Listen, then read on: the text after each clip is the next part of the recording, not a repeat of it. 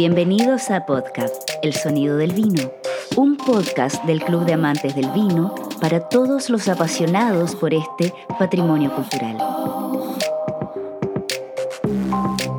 Este programa es elaborado por el equipo de contenidos de la CAV con los periodistas Ana María Barahona y Alejandro Jiménez.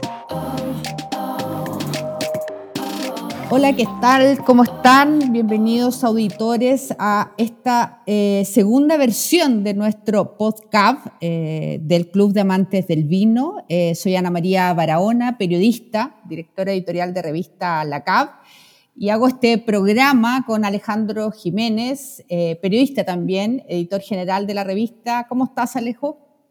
Muy bien, Anita, muchas gracias. bienvenidos a todos los que nos escuchan por por segunda vez o por primera, ¿no? Ah, eh, esto, es bueno que los episodios queden grabados, así uno los puede volver a, escuchar si, desea. Y también es un ejercicio para uno para decir cosas, hay cosas que son temporales, ¿cierto? Y que pasan, como en nuestro primer capítulo que había sido recién eh, el tema del cambio de mando.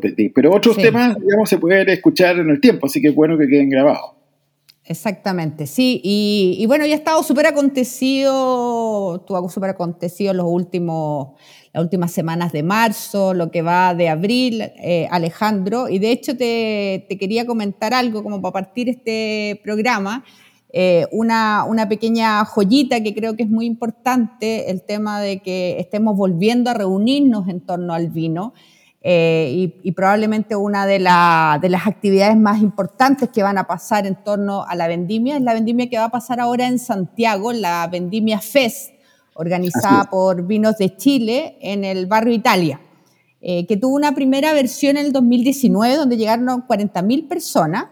Eh, y este fin de semana volverá con un acceso liberado. hay igual un link que se llama vendimiafest.cl donde la gente puede comprar eh, las degustaciones, ¿no? La gente obviamente puede pasear por todo el, barrio Italia, eh, está organizado por, por Vinos de Chile, la Municipalidad de Providencia, eh, pero a través de ese link y, ese, y, esos mismos días, ¿no es cierto?, sábado y domingo, 23 y 24 de abril, estará la opción de comprar estas degustaciones, que parten desde tres degustaciones más, pues, si tú quieres más, obviamente te pasan la copita y tú puedes ir por los stands. Habrá 40 están de viñas, tiendas, va a estar entretenido. Oye, cualquier cantidad, 40.000 de hartas personas. ¿eh? Sí, muchísimo. Bueno, es un lugar súper entretenido. Yo que soy de la, de la comuna, la verdad es que a mí el barrio Italia me gusta mucho. Creo que tiene una onda así media, media onda Palermo bonaerense. Ah. Eh, la cosa de diseño, de restaurante, ¿no es cierto? La cosa de, de antigüedades, claro. Eh, así que me parece súper entretenido como, como, haberlo también alejado un poquito de... de, está, es, es, providencia, pero también una, una providencia que, que, se siente más cercana, ¿no, Alejandro? Sí, eh, porque en otro, sí, porque, porque las versiones así que nosotros recordamos como llenas de glamour hace una década, un poquito más, estaba bastante lejos para el público más común, ¿no es cierto? Para el, común y simple eh, apasionado del vino. Oye, interesante cómo las ferias han evolucionado, porque claro, como tú decías antes, uno súper imperifollado tenía que ir casi con corbata a las ferias Sí, yo me ponía hasta vestido para ir a esa inauguración. Claro, y ahora uno está chancho del lenguado, o sea, hay muchas alternativas, digamos, con muchos vinos alternativos. Bueno, sí, han pasado muchas, ya, ya fue la fiesta de Colchagua de la que hablamos la otra vez, eh, pasó lo de Casablanca, así que para los santiaguinos, para los socios santiaguinos de la CAP, del Club de Amantes del Vino, para todos los que nos están escuchando, este fin de semana es una super opción acercarse al barrio Italia desde el mediodía hasta las 9 de la noche, va a haber música incluso, eh, va a estar Javier Aparra el domingo tocando con su banda. Eh, además de tener la posibilidad, ¿no es cierto?, de degustar eh, vinos chilenos, ¿no es cierto?, va a haber descuento de los restaurantes, así que yo creo que va a ser una bonita actividad que yo siento también que le da un toque como más familiar. Oye, y, a propósito de, precisamente de que estamos volviendo progresivamente a la presencialidad, digamos, eh, también este fin de semana hay un retorno, que es el retorno de la feria del sándwich, sándwich que tanto nos gusta a los ah, chilenos, ¿no? Claro. va a ser en el, Claro, que va a ser en el Parque mm, Padre Hurtado, acá en la comuna de La Reina, que es mi comuna. Eh, parte el viernes hasta el domingo, ¿eh? está 5 mil pesos y bueno, muchas, muchas alternativas de sándwiches. Sí, ya me imagino el lomito completo o el barro luco. ¿Cuál es tu favorito? Yo soy, bien de, yo soy bien de, eh, lomito paltamayo, una cosa así. Ah, mira. Sí, Pero bueno. yo, yo, yo, soy bien sanguchera, así que eh, quizás me, me, pegué un turcito después de, de la Vendimia Fest al, a la Feria del Sanguche. Sí, pues, dos eventos presenciales. Hoy, Anita, te quería plantear un tema, un tema interesante que tenemos de, vino, digamos, que hemos tratado en, en distintas revistas, pero que, que ha tenido una, un impacto, creo yo, en la gente, digamos, porque un tema curioso, ¿no? Que es cómo se introdujeron las cepas italianas a Chile, ¿ah? y cómo han aparecido hartas etiquetas con, con cepajes italianos, digamos. Sí, sí, no, la verdad es que eh, es increíble, ¿no? Porque probablemente cuando tú partiste escribiendo, cuando yo partí escribiendo, no eran tema, excepto que existían algunas versiones, ¿no es cierto?, de Sangiovese que todavía siguen hasta hoy, eh, había un par de neviolos, hoy creo que, solamente hay uno. Eh, entonces, la verdad es que nosotros, obviamente, Chile en su formación enológica, vitícola, en sus raíces, eh, es muy francés, ¿no es cierto? Dejando muy de lado esta cosa itálica, que quizás en términos em, de suelo, de clima, Alejandro, se parece un poquito más a lo, a lo, que, a lo que tenemos nosotros hoy en día, ¿no? Claro, porque digamos que la, llegada de, ese paje italiano en general a otras latitudes está muy de la mano precisamente de descendientes italianos, primero. En el caso argentino, por ejemplo, ellos tenían más cepajes italianos que, nosotros, Sangiovese, Dolcetto, eh, Nebbiolo, como tú decías, había algo, ¿no? Y en Chile también algunos descendientes italianos habían, habían traído, digamos, algunas cositas, pocas.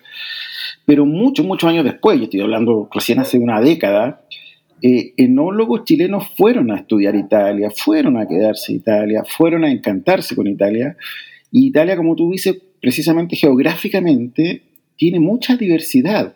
Y se parece un poco a Chile porque tiene desde eh, suelos eh, supervolcánicos, por ejemplo, ¿no? que nosotros tenemos en muchas partes, eh, zonas de más calor, zonas muy frías, en fin, y, tienen, eso sí, una cantidad, una, un abanico, un pool de cepajes que son propios de ellos, ¿eh? endógenos, que son muy interesantes, digamos. Sí, yo creo que, es súper interesante ese punto, eh, Alejandro, porque, porque creo que nosotros también hemos remarcado siempre, ¿no, ¿no cierto?, esa escuela francesa eh, pero, pero hay enólogos que se formaron ahí, bueno, y ahí, y ahí tienen directa relación, y lo, y lo, vamos a comentar un ratito más, ¿no es cierto? Un Ricardo Betic, hoy en Morandé, ¿no es cierto? Eh, un Andrés Sánchez eh, en Gilmore, antiguamente estuvo también en, en Calina, ¿no es cierto? hay harta gente que, que, que reconoce harto de, de sus raíces en, en ese tipo de vinos, pero yo diría que la verdad es que la mayoría de la gente en Chile conoce bien poco, le tiene un poquito de susto a esas variedades, ¿no? Como que uno a lo mejor si pregunta piensa que a lo mejor o tienen mucha acidez o, le faltará color en comparación, no sé, pues por ejemplo un Cabernet Sauvignon. Entonces, eh, es entretenido. Bueno, tú has viajado varias veces y conoces mucho el tema de, la vitivinicultura italiana. Claro, lo que pasa es que es, una eh, viticultura muy regional, digamos, que es algo que en Chile no pasa. Nosotros tendemos a, como tú decías, a reproducir este esquema de, cepaje francés casi en todo Chile, tal vez con excepción de la Itata, que es un poco más del, del origen español, digamos, con el país y el Cinzó, etcétera, digamos, pero eh, si uno mira Chile, en general está atravesado por, por, estas cepas francesas, digamos, y, y considerar otras como extraño, pero precisamente como tú nombras a Andrés Sánchez, eh, que él fue uno de, los, uno de los primeros que se quedó en Italia por bastante tiempo cuando trabajaba en Calina y, Kendall Jackson, que era la dueña de Calina, tenía viñedos allá, que para él yo creo que fue una suerte de enamoramiento ¿no? de Italia y de conocer estas variedades que se han ido adaptando a, climas tan extraordinarios, porque en el norte de Italia, por poner algo, Barolo, ¿cierto? Donde está en el Eviolo, eh, es extremadamente frío, digamos, y se da un vino que es muy particular, que no tiene nada que ver con, el, con la Toscana, que es la zona media, o con el sur-sur-sur, y, con, la, con Sicilia, por ejemplo. ¿no? Entonces la cantidad de variedades es realmente alucinante. Bueno, y es muy bonito, y es muy bonito escuchar hablar a Andrés también, ¿no? Que tal como tú dices, es un verdadero apasionado, ha vuelto a hacer vendimia muchas veces, tiene un socio eh, italiano, ¿no es cierto?, con quienes asesoraron juntos eh, a Kendall Jackson en, su tiempo. Eh, y la verdad es que lo que transmite Andrés respecto a ese cepaje, ¿no es cierto? Él habla siempre mucho de, esta cosa de como de puñalada al corazón, ¿no? Que son vinos que, que, que, lo marcan mucho, ¿no? Sí, por supuesto. En esta historia además tenemos dos protagonistas, diría yo. Una entrevistada, una enóloga, la enóloga de estampa, eh, Joana Pereira, a quien escucharemos primero, y que mm, es o ha sido la responsable de vinificar estos cepajes que trajo, como tú dijiste originariamente, el anterior enólogo de estampa, que fue Ricardo Betic, que pasó mucho tiempo en Italia y fue él quien inició este proyecto de traer cepas italianas a Chile a través de estampa y significó un, largo camino, porque tú sabes que en Chile traer material genético de otras partes es bastante complejo. ¿ah? El servicio agrícola y ganadero tiene ahí verdaderamente una barrera importante, eh, cuidando las medidas fitosanitarias, eh, que hay que mm, sobrepasar con bastante tenacidad. Sí, por el tema sobre todo de la, mm, de la filoxera, ¿no? Para evitar el tema filoxera se ha, se ha implementado una suerte de mm, como de guardia, guardia sanitario, que es súper difícil para traer cualquier tipo de, planta, bueno, y vegetales en general.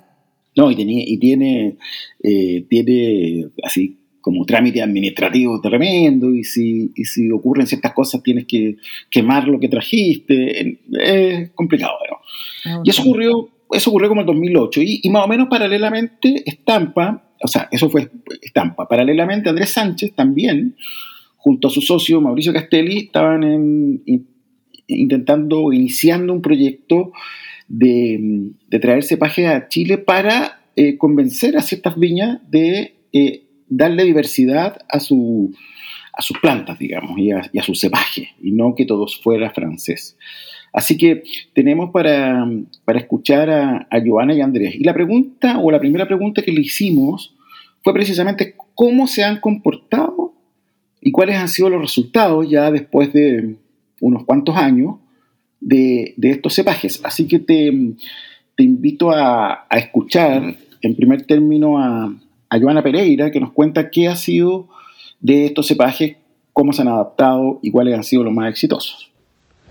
Mira, las variedades italianas eh, las hemos eh, establecido en, en diferentes climas y en diferentes terroirs. Y en las diferentes condiciones, las distintas condiciones se han adaptado bastante bien en términos productivos y vitícolas. Eh, son en general variedades bastante vigorosas y por lo tanto hemos tenido que tener precaución eh, con la fertilización y también con el riego. Eso independiente a las condiciones de, del, suelo, digamos. O sea, en suelos pobres también hemos notado que el vigor de, estas variedades es bastante alto. En general son de, racimos grandes eh, y muy pesados eh, las variedades tintas eh, en general eh, han marcado por, en términos enológicos, digamos, por su alta concentración de color y taninos, que creemos es, una característica, digamos, base de estas variedades. pero sí han, han, desarrollado esas características acá también. Con respecto a los blancos, los blancos, si bien es cierto, Ah, en, condiciones más frías como es el, clima de paredones, por ejemplo, en que también tenemos algunas, algunas em, plantas de, algunas variedades blancas como greco, vermentino, fiano, eh, verduso. Em, la acidez es, una nota que, marca, ¿no? Y también ahí tenemos alguna dificultad en la acumulación de azúcar.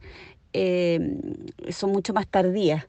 Eh, Vermentino hemos visto que se adapta bastante bien a condiciones distintas de clima. Eh, lo, tenemos acá en Martigüe y también en Paredones. y se adapta muy bien, digamos. O sea, en términos generales, las variedades se han adaptado de buena manera en términos productivos eh, y vitícolas. En términos enológicos, eh, también han sido variedades muy interesantes y, y creo que vamos, vamos aprendiendo. Eso es lo que opina Joana Pereira de su experiencia, que ya tiene unos, unos cuantos años de, con, los cepajes italianos que están plantados en Colchagua, en el caso de Estampa, ¿no? Y que son eh, básicamente en la zona más fría los blancos, que es en, en, la costa prácticamente.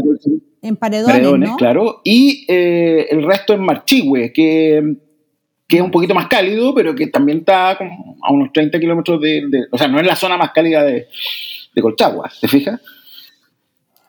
Sí, no, es, entretenido porque además han hecho un trabajo de etiquetas también distintas. Eh, nosotros, no sé si te acuerdas, Alejandro, que también probamos de esta línea de inspiración, ¿no es cierto? Eh, tienen ellos una mezcla, porque también es entretenido eh, probar cómo funcionan también como vinos de mezcla. Tienen un, una estampa que tiene fiano, vermentino y greco, que de hecho viene de, de, de y Paredones.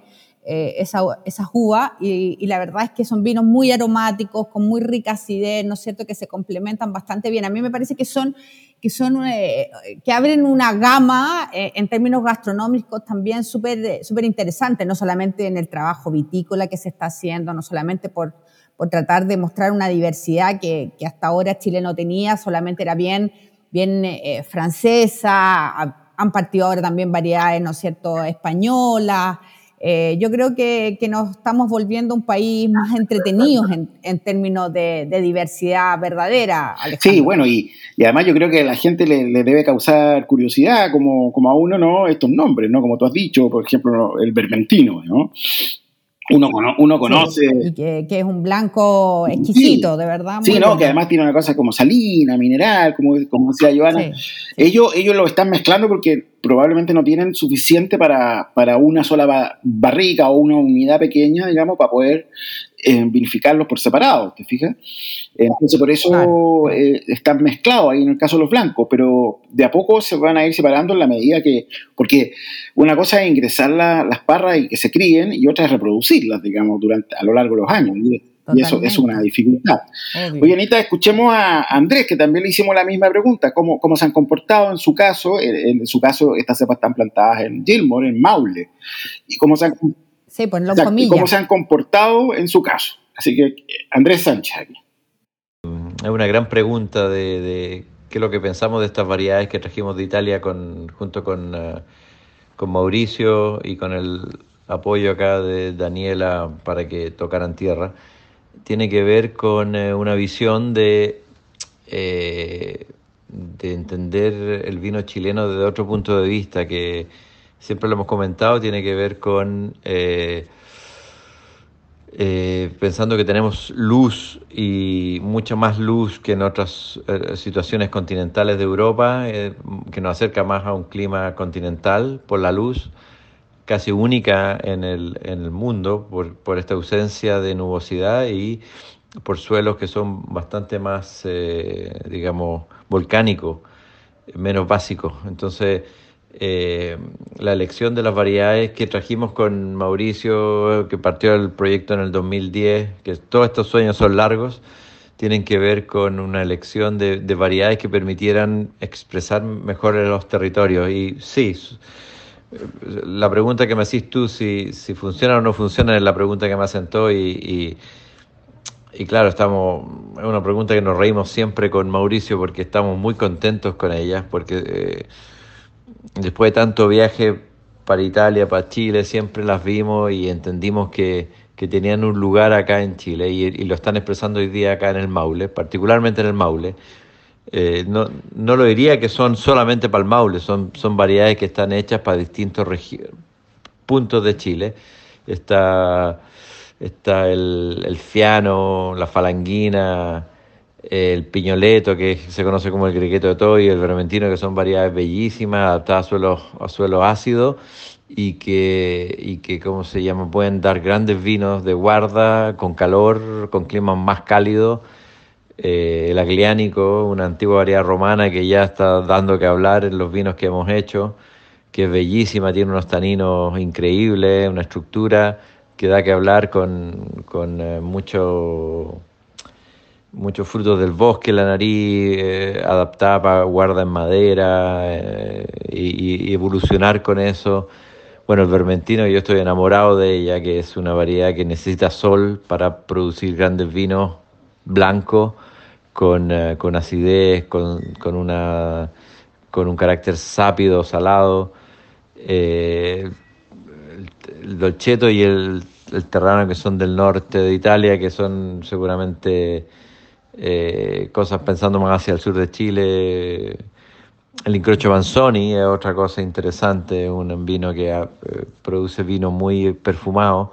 Entonces, sí, la, respuesta a ti, sí, muy contento eh, de esta aventura de, traer nuevas variedades que muy poco lo hacen en Chile, la mayoría sigue el mismo camino y es con un entusiasmo casi de niño siempre, y sobre todo las vendimas, ahora estamos en así que hay mucho ruido alrededor mío, eh, estoy en la bodega aún, y, alucinado con los sabores, con el potencial de estos vinos que dan nuevas oportunidades para el vino chileno. No es hacer, lo que siempre he dicho, no es hacer vino italiano en Chile, sino que dar nuevas oportunidades a que se expresen los territorios con nuevos sabores, con variedades que están más mejor o más adaptadas al clima eh, al, sol, eh, y es una es realmente muy excitante trabajar con ellas y, ah, los vinos son hablan por sí mismos, son, son increíbles. Desde el punto de vista, te, transportan a otro momento eh, y es, es, para elevar el, el, nivel de los vinos en Chile. Andrés Sánchez, pues bien apasionado sobre sus vinos de cepa italiana. Sí, uno escucha a André y como que lo único que quiere ir a tomarse rápidamente una copa de, no sé, del Montepulciano, del Vermentino, que él sí tiene eh, mono varietal. Bueno, y, sacaron esta línea eh, eh, especial, Alejandro, que de hecho tú comentaste hace, un par de meses en el Comer Beber, ¿no es cierto?, de, nuestras novedades. y la verdad es que a todos los vinos les fue increíble en nuestra degustación a ciega. Sí, por supuesto. Lo que hizo Andrés, que es interesante, es que como no había suficiente cantidad de cada uno de los cepajes como para embotellarlos por separado, hizo un vino que se llama La Coleccione, la Coleccione del Maule, que reúne varios y que a medida que han ido creciendo las producciones, se han ido separando, ¿no? Como el, Montepulciano, eh, el Sagrantino, en fin. Entonces, eso es súper interesante porque van progresando. Y bueno, eh, esto abre el apetito, yo creo, a los oyentes y bueno, tener que ir a comprarse una, botella de, estos vinos, pues, ¿ah? que no son, no son excesivamente caros. ¿ah? Para poder, para poder eh, viajar con nosotros, ¿no? Pero lo bueno es, en el caso de de las dos viñas, particularmente también de, Andrés, ¿no es cierto?, que ya, ya sacó esta línea ¿no? del, Maule, ¿no es cierto?, agliánico, del Maule Montepulciano, la Conexiones, es que son vinos bastante asequibles en términos de precio, están rondando los 12 mil pesos, Alejandro, que ellos venden de manera directa, creo, en en, la página web y a través de Instagram. Eh, creo que igual se pueden encontrar unas botellas, por ejemplo, yo he visto algunas en el Baco. Eh, me imagino que debe haber algunos spots donde, donde deben estar esos. Sí, y de pronto nosotros a veces, o sea, es difícil llegar al stock. Ah, son pocas botellas. Pasa lo mismo con, con Estampa, digamos, que tiene toda esta colección que es muy bonita además porque todas sus etiquetas son, son pinturas, pinturas que se han hecho en un proyecto de pintura de barrica y se han ido rescatando. Y, y además porque mm, eh, hace poco tuve una degustación de estos vinos porque el asesor de estampa es Atilio Pagli, ¿no? Eh, y, y no, nos reíamos. Muy conocido, digamos, el, el, verdadero eh, descubridor del Malbec en Argentina, digámoslo. Sí, sí. Y Pagli mm, eh, uno a veces no tiene una referencia específica, por decirte, del teroldego, ¿no? O teroldego. Eh, y, él es una referencia, y, él es bien honesto, te dice, mira, este, no se parecen nada o poco, y en cambio, pero tampoco es buscar, ¿no? Que sean exactamente italianos, sino cómo se expresa la cepa en Chile. Y eso es lo entretenido. Sí, totalmente. Yo creo que es el, es el vuelco que tenemos que hacer nosotros como consumidores o la gente que, que se acerque y que a lo mejor después de escuchar este podcast eh, tenga ganas de acercarse hasta, a estas variedades eh, italianas, pero cómo se han enraizado finalmente en, esto, en estas dos apelaciones como son Colchagua y el Maule y, qué pueden obtener de esa. Obviamente el ejercicio también más entretenido sería a lo mejor poner, ¿no es cierto?, un Barolo eh, y poner un claro. chileno al lado, digamos, o, ver qué pasa con, algunos referentes eh, italianos. Eh, pero bueno, una, una, primera, una primera opción es conocer estos vinos de cepas italianas. Sí, y es, complejo porque evidentemente esto, estos cepajes están plantados, como decíamos, eh, solamente en una pequeña zona de Chile, Colchagua, en un viñedo, eh, Maule, en otro, eh, y, y, en realidad son representantes de todo Italia, digamos, que es muy diverso. Entonces uno tendría, lo que tendría que hacer es probablemente llevar el neviolo a una condición de suelo súper calcáreo en un lugar con neblina, ¿no? Que es más o menos lo que pasa en, Barolo, para que diera algo que pudiera ser. Eh, pero yo creo que eso en el futuro se va a ir experimentando, ¿no? De a poquito. ¿no? Pero, pero como primera iniciativa yo la encuentro súper entretenida, digamos. Y hay, ya hay vinos ricos, ¿eh? No, no, no crean. Sí, no, no, no, no, estamos hablando solamente como desde la emoción de que existan estos cepajes, lo hemos podido degustar y la verdad es que han obtenido súper buenos puntajes y de verdad nos parecen muy interesantes. Usted está escuchando podcast El Sonido del Vino, un programa del Club de Amantes del Vino con los periodistas Ana María Barahona y Alejandro Jiménez. Bien, entonces eh, ya repasamos la cepa italiana en, Chile con, harta pasión, como debe ser uh, Forza Italia. Y, ahora, eh, para ir cerrando nuestro programa, queremos a en nuestra sección de recomendados, de imperdibles, la joyita, le dicen alguna, en fin, queremos hacerle recomendaciones a nuestros auditores para que vayan ahí buscando y entreteniéndose, ¿no? Así que le cedo a Anita las recomendaciones y yo haré una más. Ya, yo, yo tenía muchas recomendaciones, pero me voy a centrar en dos, eh, aprovechando el tiempo y básicamente dos cosas que están pasando que, que son muy, muy candentes de estos días. La primera, Alejandro, eh, es que eh, una gastronómica, y es que reabrió, después de un par de años con estallido y pandemia incluido, reabrió Saca, el mítico restaurante de origen peruano, eh, que abrió sus puertas por primera vez eh, hace 20 años y que hoy es como una suerte de embajador regional eh, de Perú. En, está en Buenos Aires, está en Brasil, en, en, muchas partes. y la verdad es que tuvo un inicio glorioso hace unos años en Chile, ¿no es cierto?, con el desaparecido cocinero Ciro Watanabe. Eh, y hoy reabre eh, a través del grupo Mil Sabores, ¿no es cierto? Eh, que tiene aquí también, ¿no es cierto? La Mar tiene Panchita, ¿no es cierto? y tiene varios locales más. Y, abrió en la misma locación, el Hotel Noy de Vitacura, en un espacio que, que, yo te diría que se conserva casi igual a como era antes, la gastronomía impecable. Yo, yo tuve la suerte hace poquito también de estar en Osaka, Lima, que es una experiencia alucinante porque es un lugar enorme.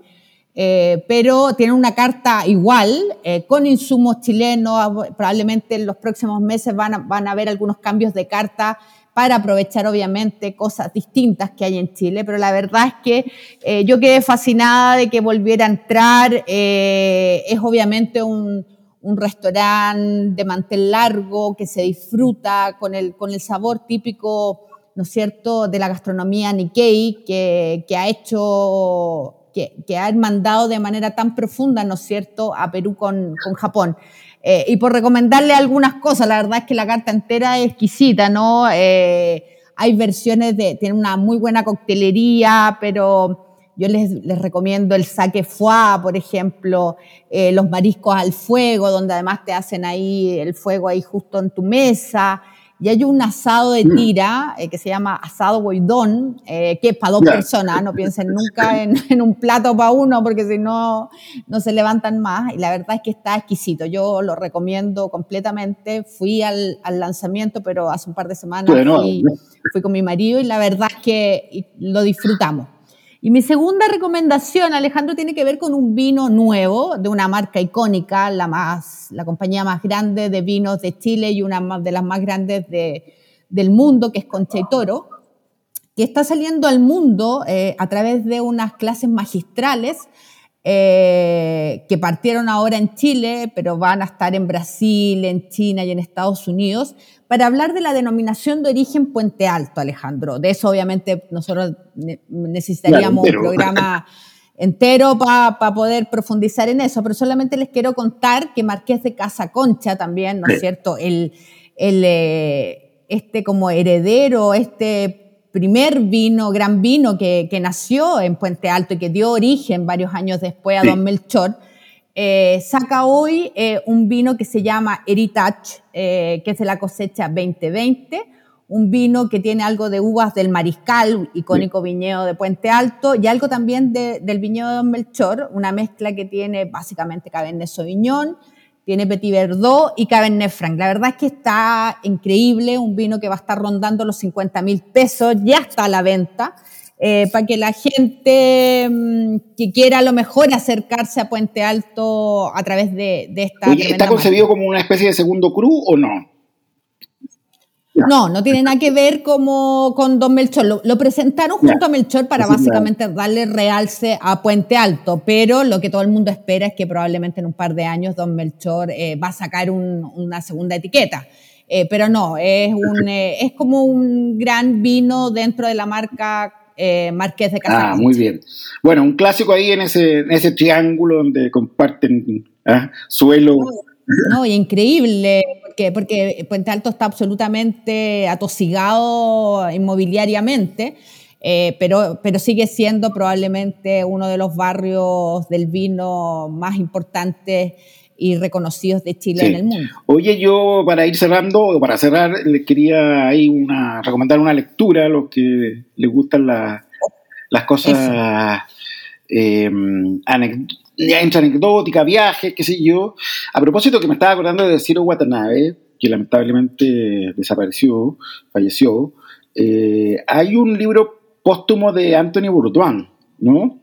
Eh, claro, Ay, sí, yo tengo claro el, famoso, el famoso cocinero eh, norteamericano que falleció en el 2018, y su, su, mm, asistente de toda la vida, que se llama Laurie Woolever, eh, escribió este Comer, Viajar, Descubrir, que es en el fondo el recorrido de por los lugares favoritos de Bourdain, como, no sé, París, Buenos Aires, Hanoi, no, no, no, no sé si está Santiago, porque yo creo que acá la, curatoría no fue muy buena de lo que le ofrecieron. Eh, yo me ofrecí, pero no me, no me hicieron caso. Eh, y, yo creo que, que, puede ser entretenido un poco revisar eh, la visión que tenía Bourdain, que por supuesto uno con esto podría volver a releer su, su bestseller que leí hace muchos años ya, estas confesiones de un chef, que era prácticamente una, Confesiones de un chef, sí, o ver algunos de los programas que, que están en YouTube y están en varios canales y la verdad es que siempre era muy interesante verlo, cuando, sobre todo su, lado, su humor, ¿no? ¿No es cierto? Esta mezcla así como de chef maldito, eh, pero un gallo como muy, muy apasionado. Así que eso, eh, nos despedimos entonces, pues. Nos despedimos de este segundo podcast, eh, agradecerles a los que se están conectando con nosotros. Eh, nuestra idea es eh, tener una nueva plataforma de comunicación con los socios, con los apasionados del vino. Así que un abrazo a todos. Soy Ana María Barahona, al frente mío, mi compañero y editor general de la revista, Alejandro Jiménez. Muchas gracias por escucharnos. Nos vemos hemos concluido un nuevo capítulo de podcast, El sonido del vino, del Club de Amantes del Vino. Nos escuchamos en un próximo capítulo.